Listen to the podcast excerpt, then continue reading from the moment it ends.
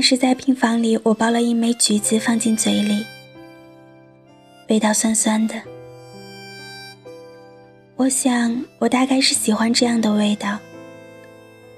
吃了一枚又一枚，直到吃没了桌子上放的所有橘子，停了下来。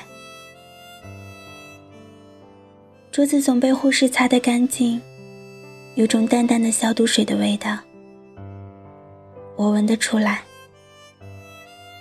因为在这里住得太久了，索性托人带了一本自己喜欢的书过来。不是别的，是一本北京文艺出版社发行的张爱玲的小说《半生缘》。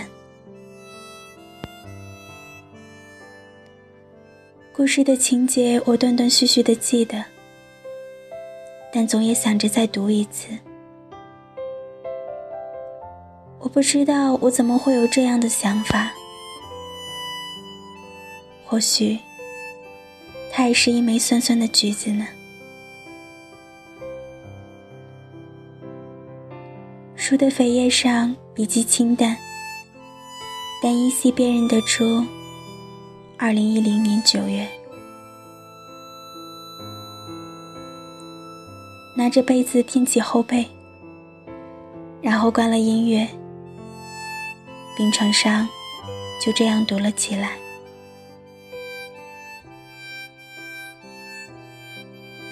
我已经忘了第一次是什么时候读的，而这似乎却跟现在没有什么关系了。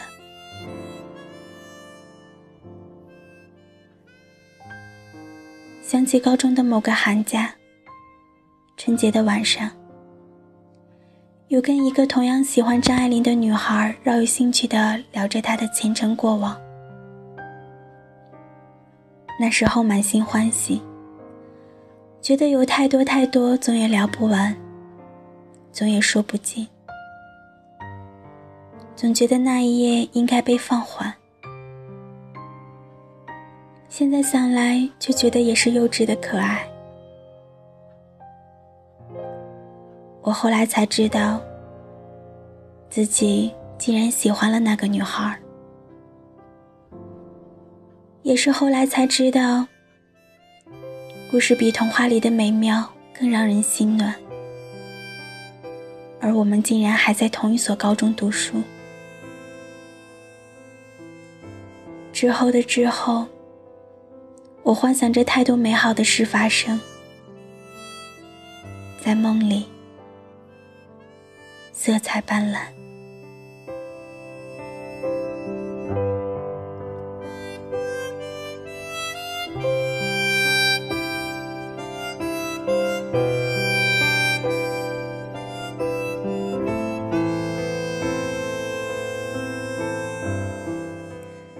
那一年已经是快要毕业的人了，被高考逼着早起晚睡，很多时候总感觉自己魂不附体，像是抽了鸦片，整个人都病怏怏的。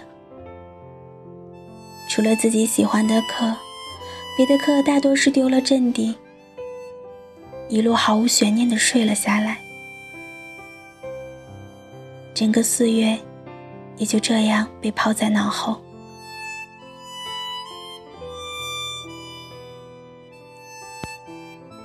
是什么原因，也忘了是什么时候，我们竟然走得有些近了。可惜的是，与她的闺蜜关系最要好，而并不是她。我还记得寒冬的早晨，早起去豆浆店买了豆浆，贴上便条纸送早餐的事，惴惴不安的心情。我也有小心翼翼地挑了与文艺青年相映衬的纸，给她的闺蜜写信，托朋友传送。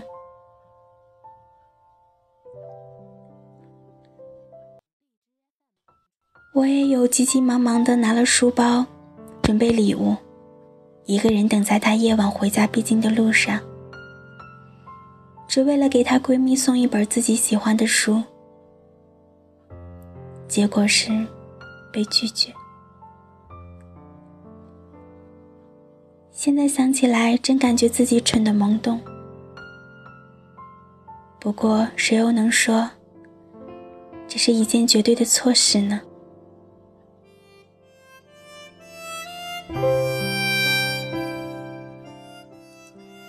时间过得很快，像是被人在追着跑了起来。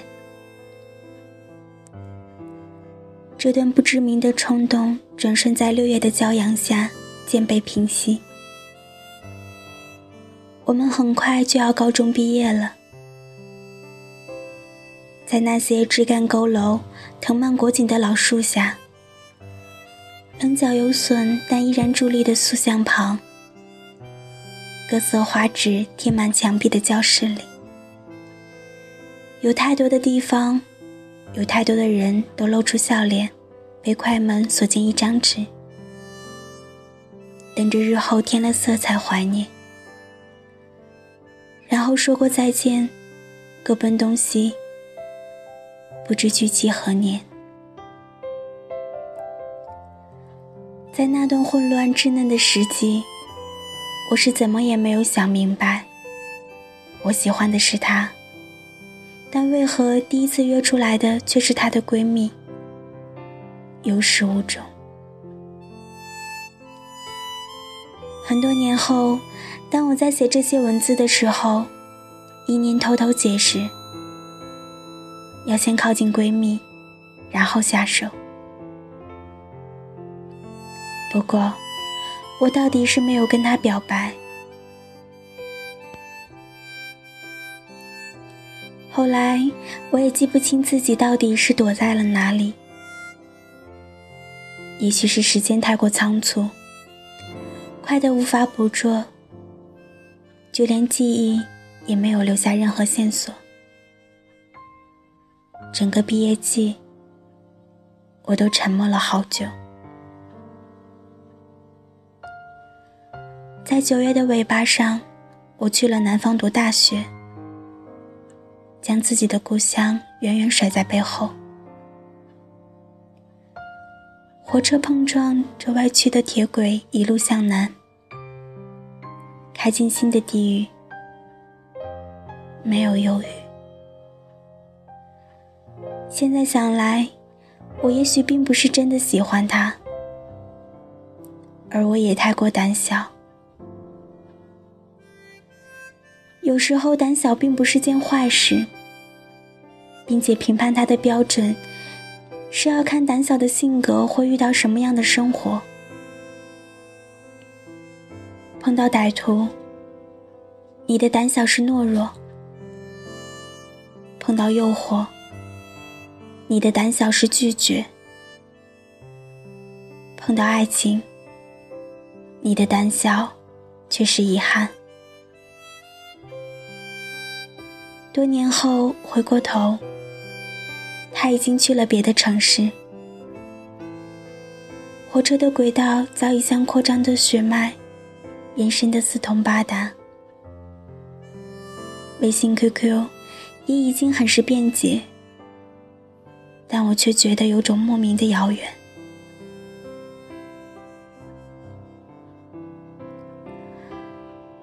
我多想拥抱你，可惜时光之里山南水北，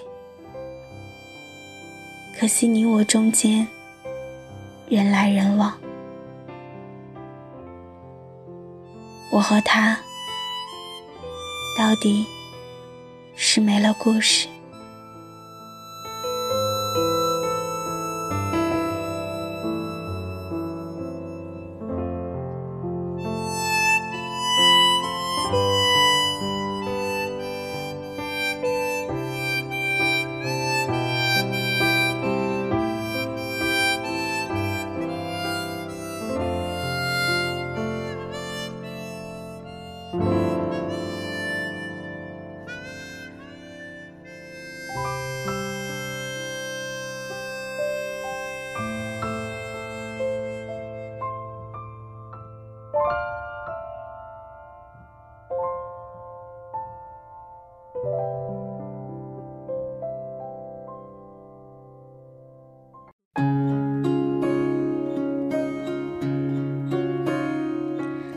这里是八幺五五八，带着耳朵去旅行，我是伊人，谢谢你的到来，